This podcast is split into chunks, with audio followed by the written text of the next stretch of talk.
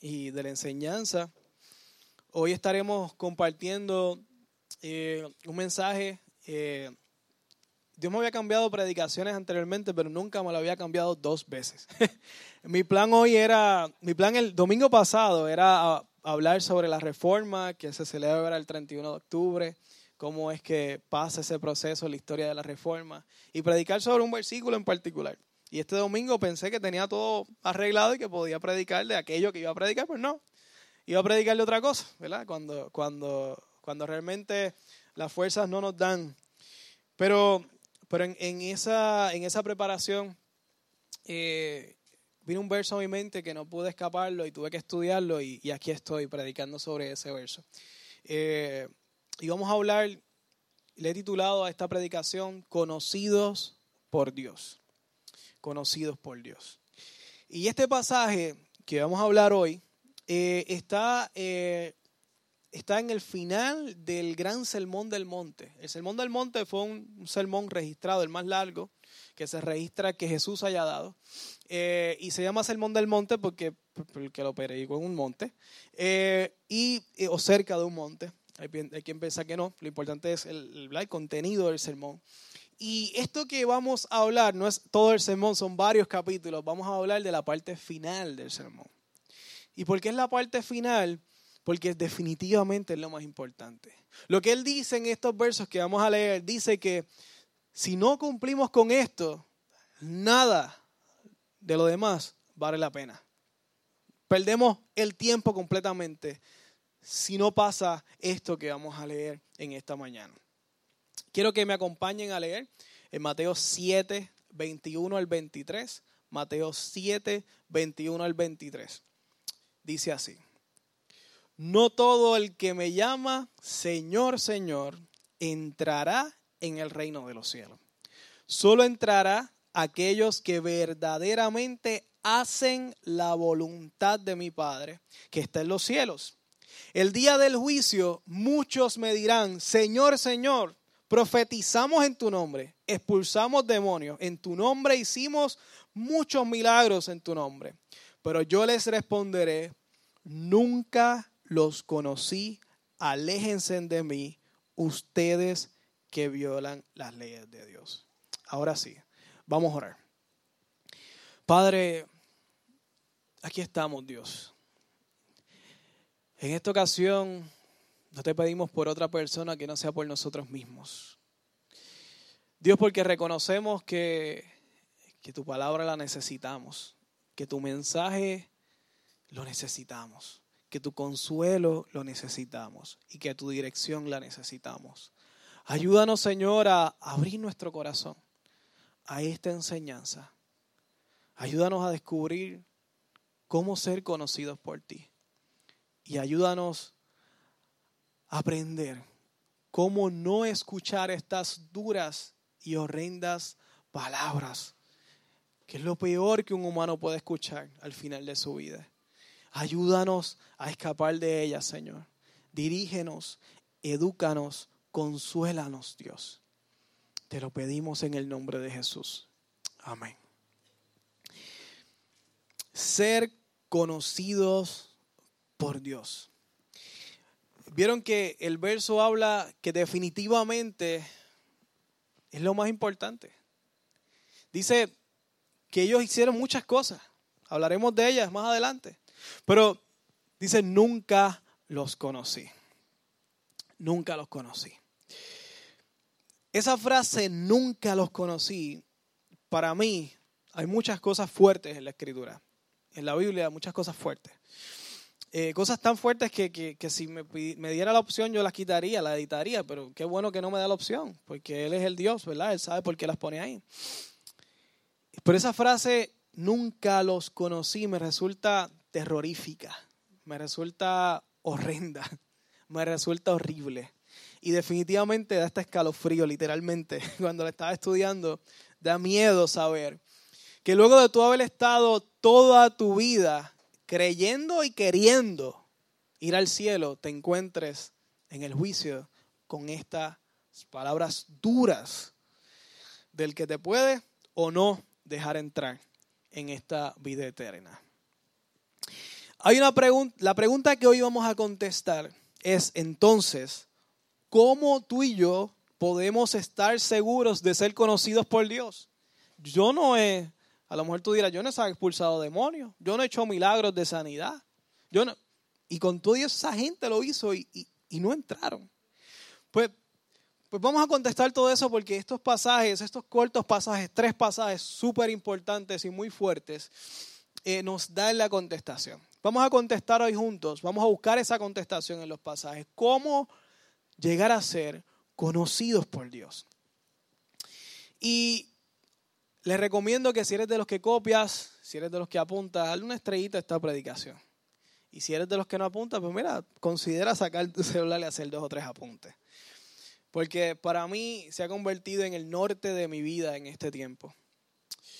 Y si hubo algo importante que Jesús dijo en el Sermón del Monte, que definitivo todo lo que dice Jesús es importante y toda la Biblia es importante, pero esto en definitivo es importante. Una pregunta saltó a mi mente y le cuestioné a Dios. Dios, ¿cómo es posible que si tú supuestamente lo sabes todo, y yo creo que lo sabe todo, eh, de ahí sale el atributo de Dios omnisapiente, o sea, sapien, el conocimiento, que lo sabe todo. Si tú lo sabes todo, ¿cómo es posible que tú no conozcas a alguien? ¿Ha pensado en eso? Piensa en eso. Si Dios sabe todas las cosas, ¿cómo es que no conoce a una persona? Debe conocerlo. Y me puse a buscar. De hecho, hay un verso que dice, Mateo 10:30, no lo busquen, dice, Dios sabe hasta cuántos cabellos tienen ustedes en su cabeza. Hasta eso sabe el Señor. Sabe todas las cosas. Y lo podemos ver en todas partes de la Biblia. Él sabe todas las cosas. Pero entonces, ¿cómo es que no nos conoce? Sí, sé que está pensando que para mí sería muy fácil. Dígalo, ríanse. Fácil. Pero bueno, ya sacamos el chiste. Eh, pero si Dios sabe todas las cosas y conoce cuántos cabellos tenemos en nuestra cabeza, sea difícil o sea fácil, Él lo sabe. ¿Cómo es posible que no conozca a alguien? Y luego de haber estudiado la palabra, esa palabra en particular, fui al, al origen, al, al, griego original, y con las herramientas que hay, pude dar, me pude dar cuenta que hay una mejor traducción, una mejor aplicación para nosotros.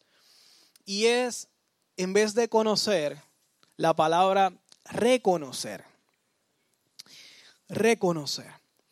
Eh, y voy a darle un ejemplo. No sé a quién le ha pasado que está en la calle, en una actividad familiar o en cualquier evento familiar eh, o en cualquier lugar y de momento se le para una persona al frente y te hace la pregunta, ¿te acuerdas de mí? Y cuando te hace la pregunta es más difícil porque si te saluda, ay, ¿cómo estás? Y tú, ah, ay, ¿cómo estás? Y la familia, todo bien, ay, qué bueno verte. Y tú sigues, ¿quién era esta persona? Esa parte es fácil. Pero si te preguntan, ¿te acuerdas de mí? Es porque esta persona quiere que tú sepas, ¿verdad? Que, que tú le digas. Y como uno es cristiano, pues uno es honesto y dice, mira, ¿me puedes ayudar a recordar, a refrescar mi memoria? Eh, y te dice, mira, yo soy fulana, la hija de fulano. Ah, ahora sé. Es que has cambiado tanto. No le digas si está feo, lindo. No entren en esas cualidades. Solamente le dice que ha cambiado. Has cambiado tanto que no me acuerdo. Y un momento, ¿verdad? Incómodo, a veces gracioso, a veces no tan gracioso. Pero, pero ¿por qué ocurre este fenómeno?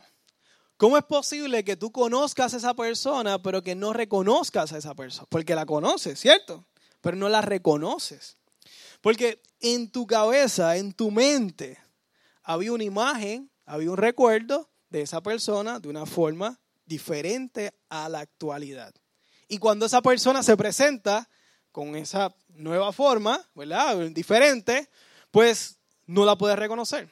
Pero cuando te dice quién es, la reconoces, guardas una nueva memoria y eso no se supone que no te vuelva a pasar. ¿okay? Con esa persona por lo menos.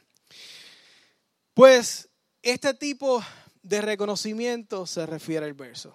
Y vamos a contestar la pregunta. ¿Cómo es que Dios no nos conoce? Eh, pero sigue la pregunta sin contestar, ¿verdad? ¿Cómo es que Dios como quiera, no importa la forma que yo tenga, se supone que Él me conozca? Él es Dios. ¿Y cómo es que no nos conoce? ¿Cómo es que el verso dice que no nos reconoce si Él es Dios? No importa el cambio físico que yo tenga. Pues para eso tenemos que ir al principio de la Biblia. Génesis 1 y Génesis 2. En el principio habla la Biblia de que Dios creó el mundo. Y habla de que Él lo creó. Génesis 1 dice de una forma, Génesis 2 da unos detalles un poco distintos. El punto aquí es que dice la Escritura cómo surge toda la creación. Y, y toda la creación fue diseñada hermosa, con un diseño perfecto. El sol, esa bola de fuego flotante, sigue flotando.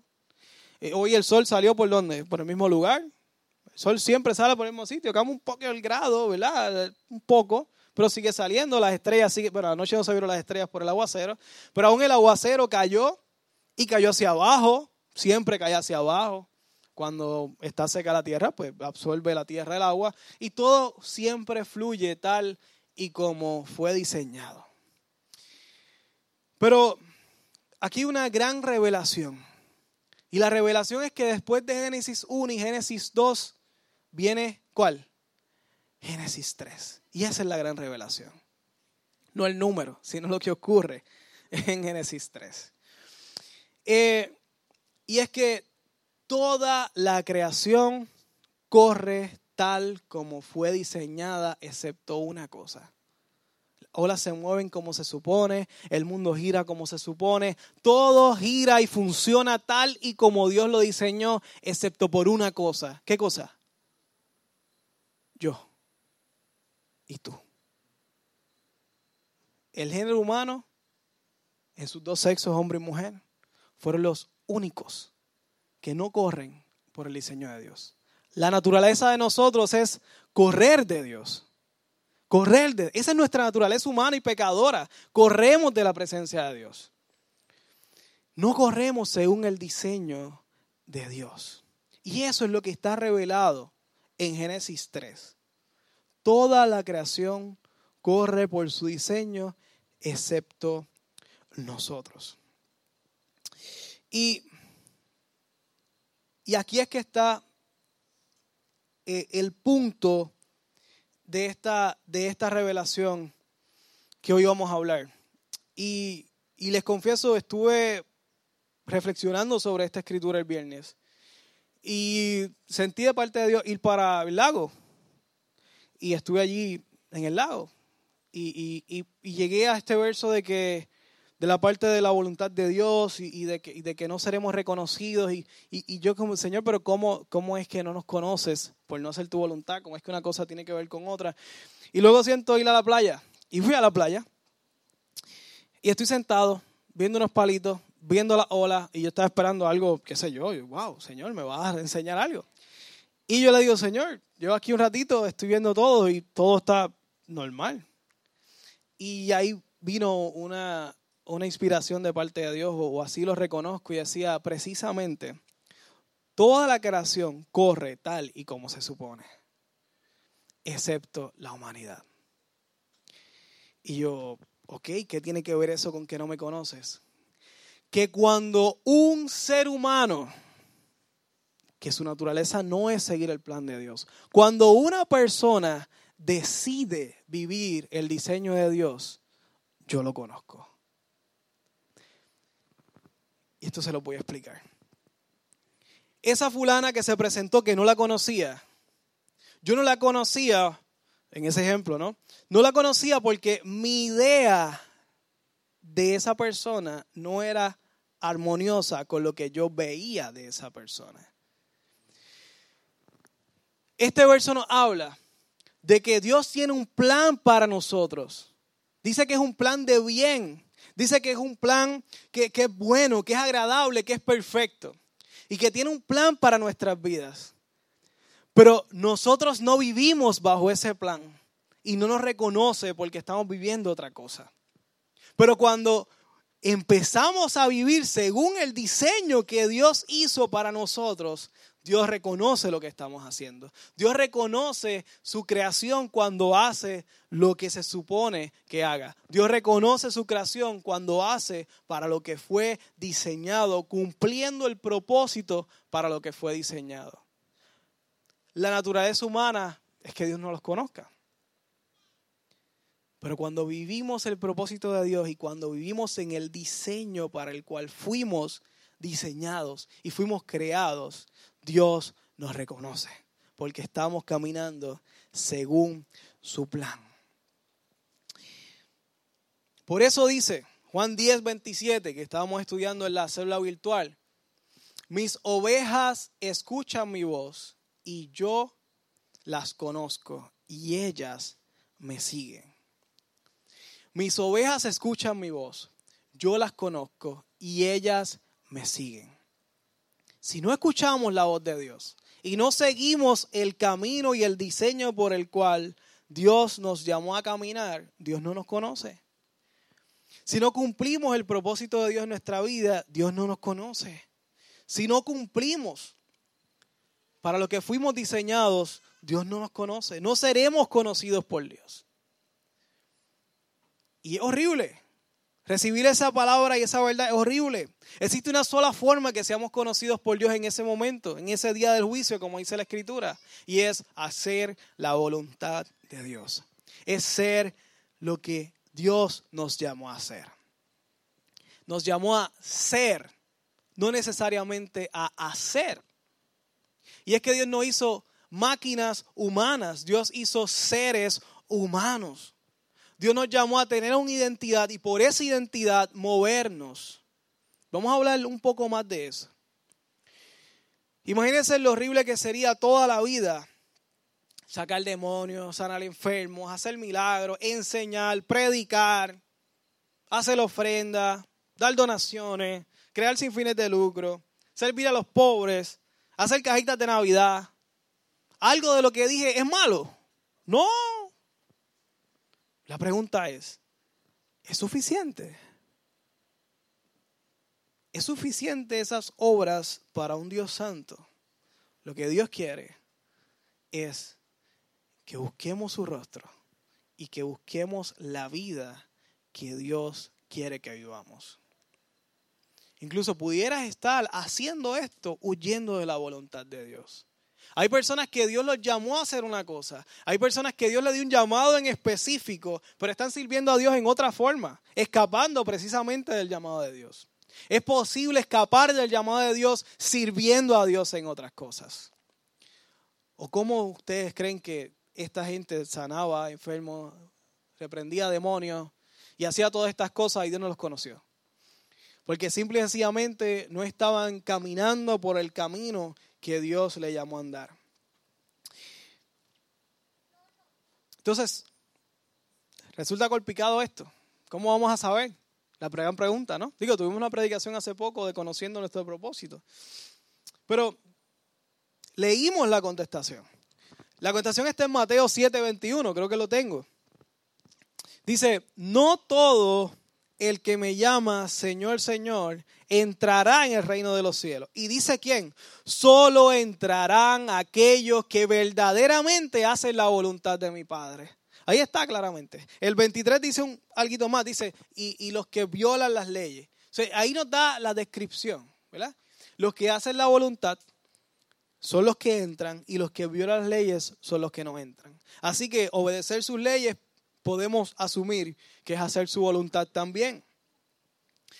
Si hay una cosa que Dios desea, es respeto, obediencia. Dios anhela respeto. Respetar su diseño para ti.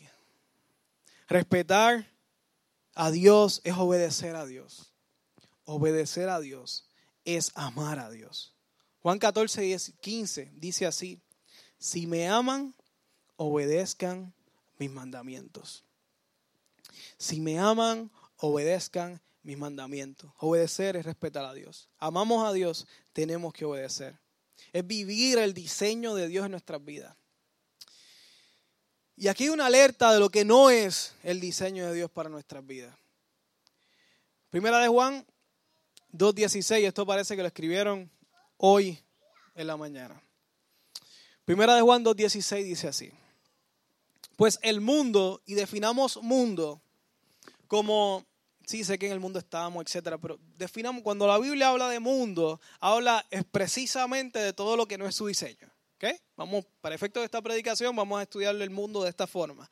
Todo lo que no es el diseño de Dios, eso lo podemos catalogar como mundo. Pues el mundo solo ofrece un intento deseo por el placer físico, cualquier parecido con la actualidad, pura coincidencia, un deseo insaciable por todo lo que vemos. En la actualidad vemos eso, todo el tiempo. Tenemos anuncios por todas partes. Hay estudios que vemos miles de anuncios por día, en la carretera, en el celular, donde quiera vemos anuncios, donde nos dice que tenemos que comprar, que tenemos que hacer. Otra cosa, el orgullo de nuestros logros y posesiones. El orgullo de nuestros logros. Eso no es noble. Eso es noble. Depende si el orgullo de tus logros viene de ti y es para ti.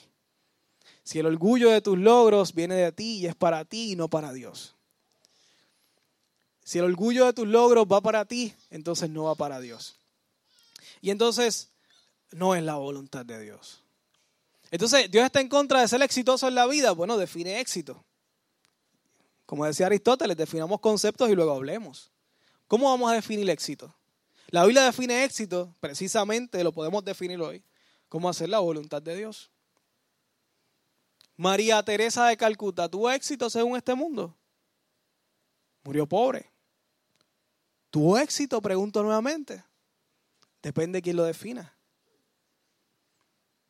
Depende de quién lo defina. ¿Usted cree que bajo los ojos de Dios ella tuvo éxito? Yo creo que sí. No conozco su intimidad, yo sé lo que ella hizo, según lo que otros dicen, porque tampoco la vi, pero yo sé lo que ella hizo, pero no sé ni siquiera si era la voluntad de Dios para su vida. ¿Quién sabe la voluntad de Dios para nuestra vida? Bueno, Dios, y nosotros la descubrimos en el camino. Hay muchas formas de hacerlo. Hay una predicación reciente sobre el propósito de Dios. Pero luego que lo conoces, obedécelo, búscalo. En otras palabras, este verso dice que si esto que estamos hablando, placeres físicos, deseos insaciables por lo que vemos, insaciables, esa palabra me encanta que aparezca ahí, todo, quiere, tienes esto y quieres esto. Sale otra cosa nueva, aquí todo es updates, update, update, todo lo nuevo, todo lo, lo último, eso es lo que queremos. Y no podemos esperar, tenemos que ser los primeros en saberlo, en contarlo, en darle share, etc. Es esta obsesión por, por tener todo lo último. Es como que crea esta ansiedad.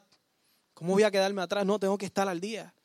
Este deseo insaciable de, de todo lo que vemos y el orgullo de nuestros logros. Si eso es lo que nos mueve, pues definitivamente ahí dice que nada de eso proviene del Padre, sino de lo que no es el diseño de Dios, que es el mundo.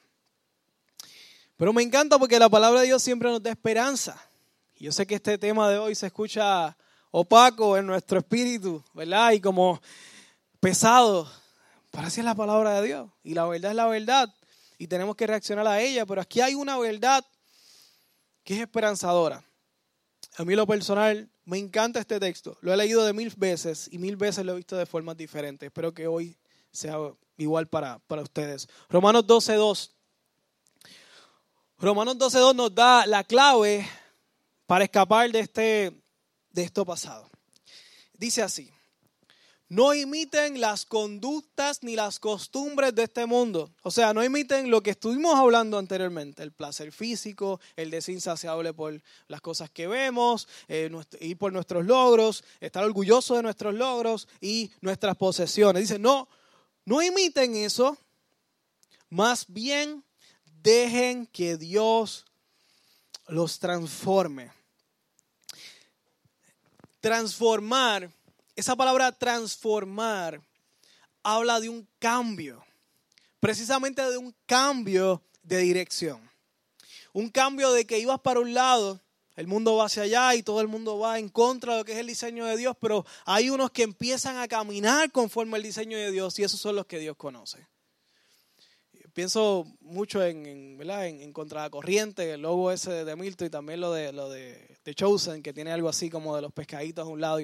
Y, definitivamente eso, esos son los que van caminando hacia el diseño de Dios, esos son los que Dios reconoce. Y, y, y antes todos íbamos caminando hacia un lado, pero, pero en ocasiones decidimos cambiar de dirección.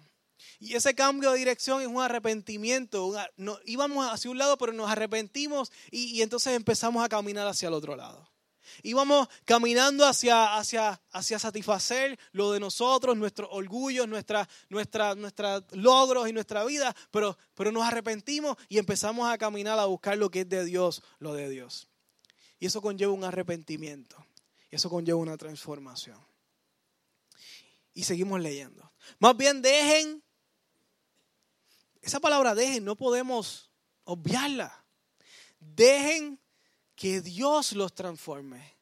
Es que Él anhela transformarte Él. Ni siquiera es un trabajo que tienes que hacerlo tú. Él quiere, Él anhela, Él puso todo en su sitio para que eso se hiciera real en tu vida hoy, ahora, si tú lo decides. Dejen que Dios los transforme. Dejen, Él quiere hacerlo. Déjate ser transformado por Dios. Déjate ser amado por Dios. La mejor decisión que he hecho en mi vida. Más bien dejen que Dios los transforme. ¿En qué? En personas nuevas. Personas que ya no caminaban hacia una dirección por los deseos de uno, sino que empezaron a caminar de otra dirección. Y fueron personas totalmente nuevas. Somos nuevas creación. Es como si Dios nos rehiciera. ¿Por qué? Porque habíamos nosotros destruido eh, la imagen de Dios en nuestra vida a tal punto que ya éramos irreconocibles para Dios. Pero cuando Él nos hace nuevamente, Él nos rehace y entonces volvemos a ser personas nuevas, caminando en su diseño y entonces somos reconocibles por Dios. Y empezamos a caminar conforme a su voluntad. Y dice, personas nuevas. ¿Y cómo? Al cambiarles su manera de pensar. Es la misma idea que hemos traído desde el principio. Cambiamos nuestra forma, empezamos a vivir como Dios. Y me encanta ese entonces. Entonces, y es ahí, precisamente en ese punto, que ibas hacia un lado, pero cambias la dirección hacia otro. Entonces, en ese punto aprenderás a conocer la voluntad de Dios que hacer la voluntad de Dios es lo que nos lleva a ser conocidos por Dios. Y es en ese punto de, de, transición, de arrepentimiento, de cambio, de giro, que vas a empezar a conocer, a aprender proceso. No es de la noche a la mañana, es un proceso. Empezamos a aprender a conocer la voluntad de Dios para ustedes, la cual es qué? Buena, agradable y qué? Perfecta. ¿No es mala? ¿Hay cosas aquí que dejarle hacer? Sí. ¿Hay amistades de mi vida que se han apartado? Sí, pero se han quedado muchos. Y casi siempre los mejores. y no se han convertido conmigo, pero siguen siendo mis amigos. Y los puedo mencionar por nombre. Y qué bueno que siguen en mi vida. ¿Hay cosas que se alejaron de mi vida? Sí. Cosas que tuve que dejar, sí, empezando por el póker y las apuestas en los casinos. Por ahí para abajo seguimos. ¿Que me dolieron? Claro. claro que me dolieron. Me arrepiento jamás. Jamás. Y yo soy un solo testigo dentro de la nube de testigos que tenemos a nuestro alrededor. Hay esperanza. Hay esperanza de ser conocidos por Dios.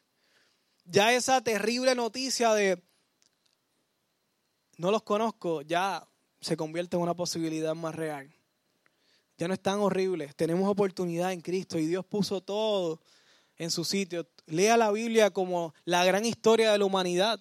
La gran historia, cómo Dios revela el plan. Luego de, Génesis 3, Génesis 1 iba perfecto, Génesis 2, perfecto, Génesis 3, todo lo demás de la Biblia, hasta el sol de hoy, y lo que no ha ocurrido y lo que ocurrirá, es exactamente el plan de Dios. Un plan de amor para rescatar la humanidad, que decidió cambiar de dirección por el pecado. Pero en Cristo podemos ser totalmente redimibles. En Cristo podemos cambiar nuestra dirección. En Cristo podemos poner nuestra esperanza, descubrir nuestro propósito de vida. Y no hay algo más hermoso que descubrir tu propósito de vida y empezar a vivirlo. Dios desea respeto, dijimos anteriormente, pero hay otra cosa más que Dios desea. Dios desea intimidad. Dios desea intimidad. Y cuando hablo de intimidad, piensa en tiempo, profundidad, conexión con Dios. Dios anhela tiempo con nosotros. Dios lo anhela. Dios quiere que descansemos en Él.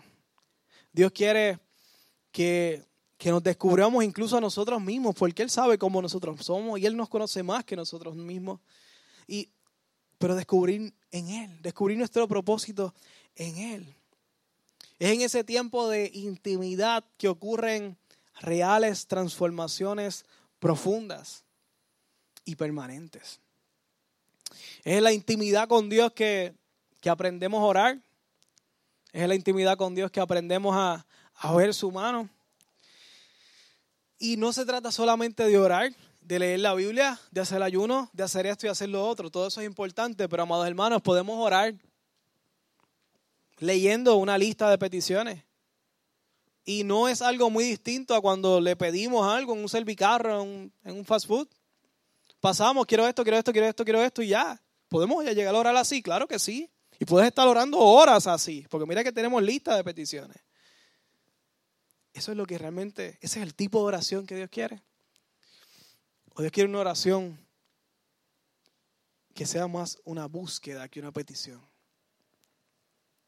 Podemos leer la Biblia sin tener el mínimo intención, la mínima intención de ser transformado, mira, ni una pizca. Yo puedo leer la Biblia, puedo estudiar, pero a mí tú déjame como estoy, que así yo estoy bien. Y podemos enfrentarnos a la escritura y ver las cosas maravillosas de la Biblia y quedarnos exactamente igual. Exactamente igual. Fácil hacerlo. No creo que la pueda leer completa sin ningún tipo de cambio en su vida, lo dudo, pero pero lo puede hacer. Puede leer varias porciones sin ningún tipo de cambio. Puede leerla todos los días. Leer el versículo del día, ah, eh, eh, lo pasaste. no estoy diciendo una mala práctica. Es para, para nada, algo es bueno. Pero Dios no quiere que estés sobreviviendo con una dieta espiritual de, de, picadera. No, no. Dios quiere que, que vivas la vida bien vivida que Él diseñó para ti que vivas la vida, que la abundante que dice Juan 10:10, 10, que vino a darnos vida y vida en abundancia. Dios quiere que vivas y descubras tu propósito en Él. Eso es lo que Dios quiere. Podemos hacer ayunos incluso y pasar hambre. Y ayunos espirituales, los ayunos que son de salud, eso está chévere, no hay ningún problema. Eso es otra cosa. Yo estoy hablando de ayunos espirituales. Si no sabe, una predicación de ayuno, preparando el corazón para ayuno, puede buscar en Spotify. Eh, ayunos espirituales sin ningún interés de buscar a Dios, simplemente para tratar de convencerlo de la lista de peticiones que tengo. Y eso tampoco es la voluntad de Dios. Se trata de querer buscar a Dios. Se trata de querer tener esa intimidad con Dios. Se trata de acostarte sabiendo y pensando, Señor, ¿cómo yo te vi hoy? Y levantar y acostarte sabiendo que mañana me voy a levantar, y si es posible antes de que salga el sol, para encontrarme contigo. Se trata de, de disfrutar esas citas divinas por la mañana, o por la tarde, o en el tiempo de break. Comes a las millas, te comes y vas al carro y te, te conectas con Dios o por la noche, cuando sea, cuando tú saques tu tiempo. El tiempo por la mañana es increíble, pero cuando sea el tiempo que saques. Se trata de que sueñes con ese tiempo, con esa cita divina diaria que vas a tener con Dios y vas a tener esa intimidad con Dios. Y es en ese tiempo donde hay real conocimiento de Dios, donde hay real intimidad con Dios. Se trata de tener ese momento ideal, estar dispuesto a lo que sea por Dios, invertir en tu vida espiritual, compra un devocional, son increíbles. Compra un devocional, invierte en tu vida espiritual, hay montones. Los devocionales son muy buenos y léelos. y deja que, que, Dios te guíe y te hable y escribe, compra una libreta y escribes tus oraciones y puedes ver a Dios cumpliendo tus oraciones escritas. Es increíble, hermano, eso es, es tremendo. Una buena disciplina. No la estaba practicando, la estoy practicando en las últimas semanas y es muy buena. Se trata de, querer vivir con Dios.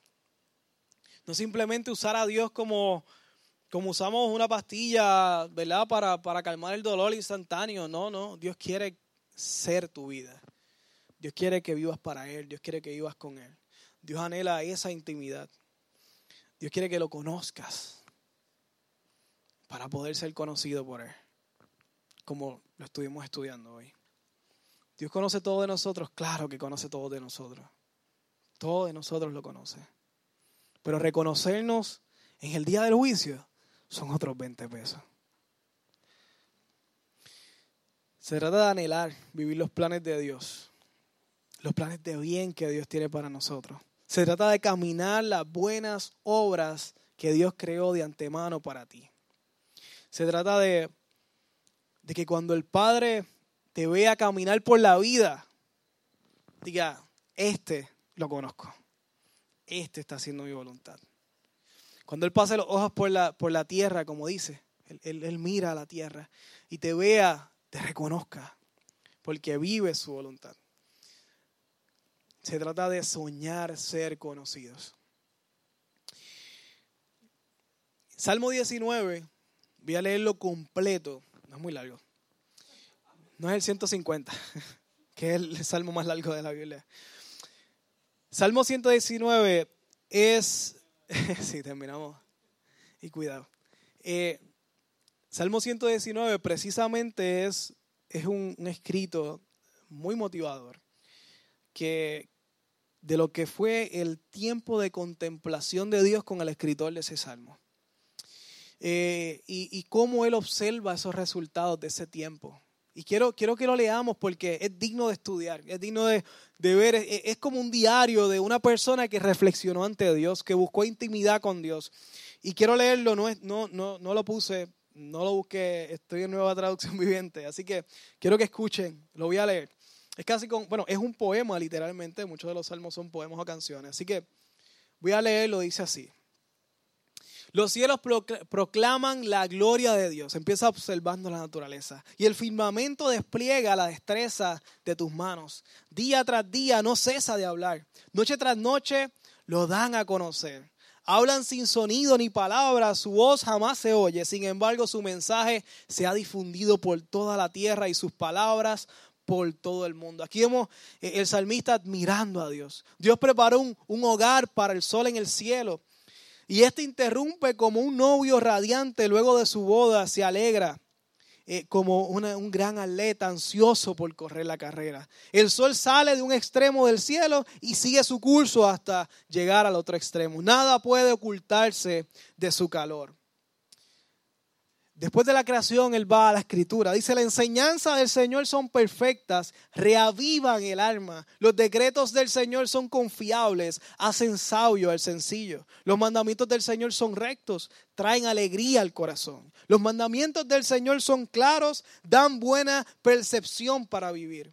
La reverencia al Señor es pura, permanece para siempre. Las leyes del Señor son verdaderas, cada una de ellas es imparcial son más deseables que el oro, incluso que el oro más puro. Son más dulces que la miel, incluso la miel que gotea del panal. Sirven de advertencia para tu siervo, un gran, una gran recompensa para quienes lo obedecen. Y luego que va a la creación, va a la escritura, Él llega a Él. Dice, ¿cómo puedo conocer todos los pecados escondidos en mi corazón? Límpiame de estas faltas ocultas. Libra a tu siervo de pecar intencionalmente. No permita que estos pecados me controlen. E, entonces estaré libre de culpa y seré inocente de grandes pecados. Que las palabras de mi boca y la meditación de mi corazón sean de tu agrado. Oh Dios, mi roca y mi redentor. Es un tiempo, yo pude sentir ese tiempo. Me pude sentar con él escribiendo ese salmo Y es un tiempo de, de reflexionar. ¿Cuánto duramos leyendo esto? Pero cuán profundo fue ese tiempo. ¿Cuántos minutos de tu día pudieras sacar para tener un tiempo como este? Simplemente honestidad frente al Señor, simplemente vulnerabilidad frente a tu Creador. Estar dispuesto a ser conocidos por Dios y tener un tiempo para conocer a tu Creador. Un tiempo de oración, un tiempo de silencio, un tiempo de dibujo. He conocido personas que dibujan y tienen un tiempo con Dios increíble y están dibujando y las lágrimas bajando porque eh, pasan cosas espirituales que no podemos entender muchas veces. Un tiempo de escribir, un tiempo de, de, de contemplar la naturaleza de Dios. Solo tú puedes saber el tiempo hermoso que puedes sacar con Dios y el tiempo especial para sacar con Dios. Yo no sé qué proceso de transformación necesitamos hacer y necesita hacer cada uno de ustedes. Yo no sé qué, de qué hay que arrepentirnos, qué, qué caminos hay que cambiar, qué pecados o desobediencias tenemos que cambiar y de las cuales nos tenemos que arrepentir. Yo no lo sé. Solo sé que hay una gran esperanza de hoy tener una oportunidad. Y un Dios que siempre ha perdonado a todo el que se ha arrepentido.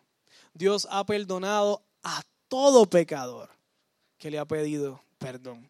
A todo. No existe ni un pecador que se haya arrepentido ante Dios y no haya recibido perdón. Ni uno.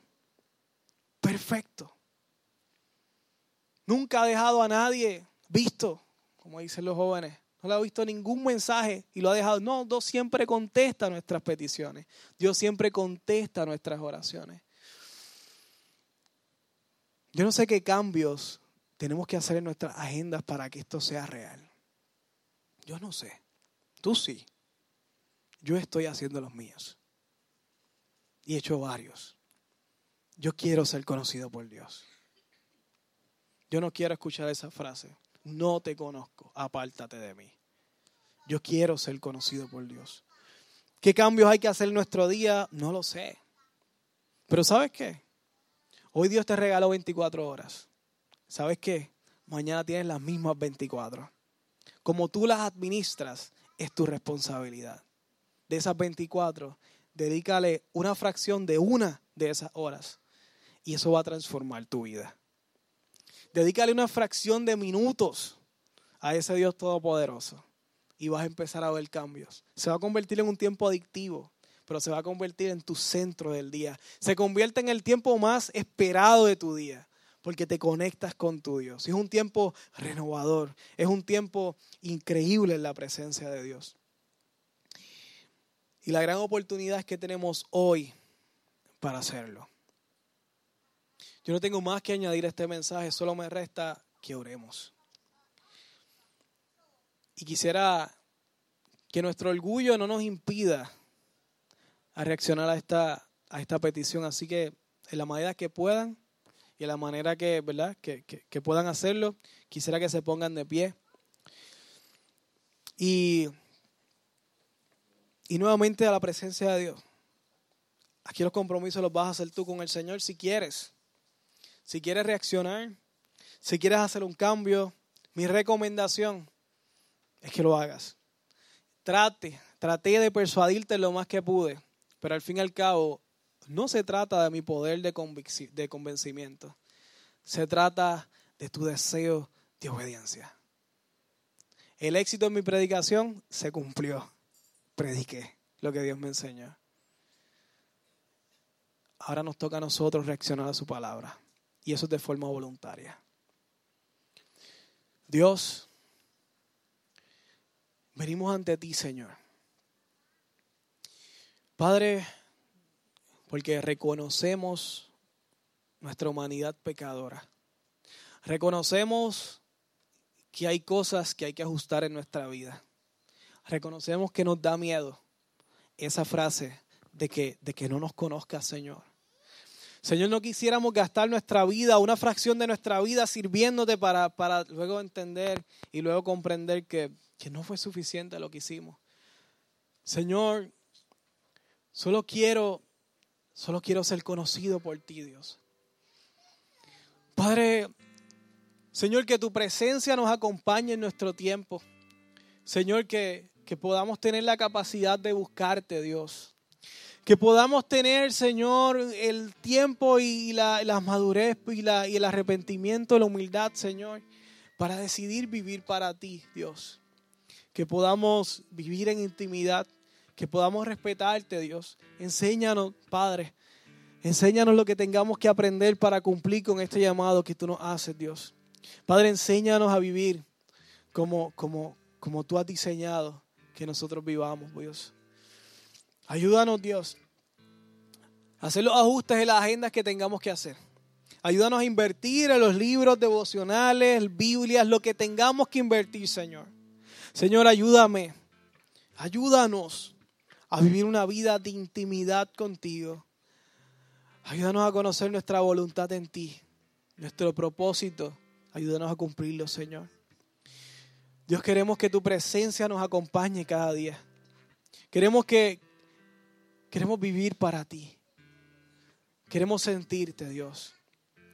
Dios sé que ha hablado a algunos corazones hoy. Sé que has tocado algunas vidas el día de hoy.